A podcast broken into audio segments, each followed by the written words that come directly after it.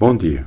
Com frequência, as pessoas dizem que amam Cabo Verde, em particular os ocupantes de cargos políticos e as pessoas com um nível de vida bastante razoável. Outros limitam-se a repetir isto como se fosse um slogan. Mas o que é amar Cabo Verde? Num país em que grande parte das pessoas, em particular dos jovens, vivem sem rendimentos ou com rendimentos muito parcos. Pessoas vivem na miséria e sem perspectivas. E o facto de se ter divulgado ontem pelo Instituto Nacional de Estatística a redução da população de Cabo Verde diz muito sobre a situação real deste país. Entretanto, fala-se muito de economia, de turismo, etc, etc. O importante, acima de tudo, é procurar garantir que todos os caverdianos tenham algum rendimento que lhes permita qualidade de vida. Mas isso não se consegue promovendo o enriquecimento de poucos, de uma elite, em detrimento da maioria, fazendo o que se designa de privataria, isto é, a pirataria em nome da privatização.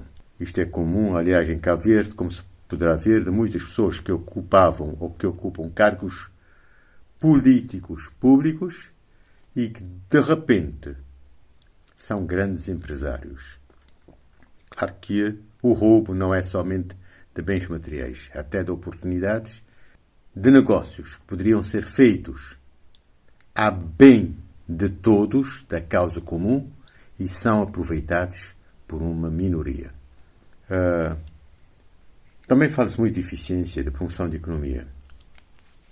Ontem perdi três horas num banco a apoiar uma pessoa que queria abrir uma conta bancária, um imigrante. É uma situação absurda. O impacto enorme que esse tipo de desfuncionamento tem na economia real. Por exemplo, às 14 horas, estive até a cronometrar isto, às 14 horas e poucos minutos, estavam cerca de 20 clientes no banco.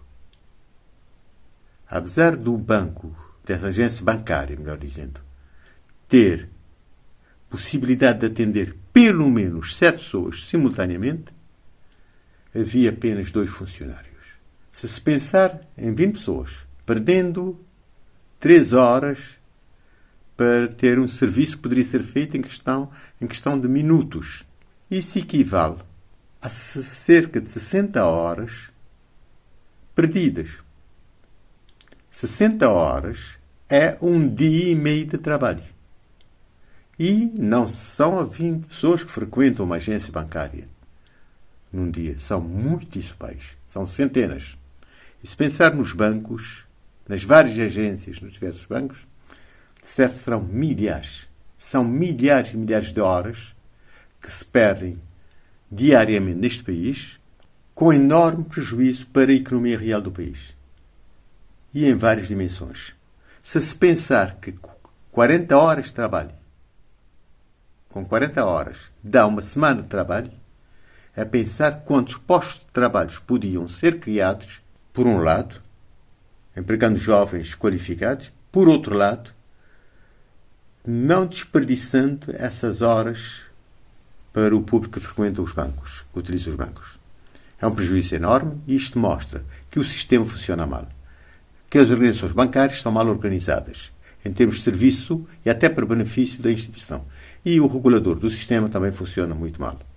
Um bom dia a todos e espero que sejam tomadas medidas para corrigir essas disfunções. Um bom dia a todos.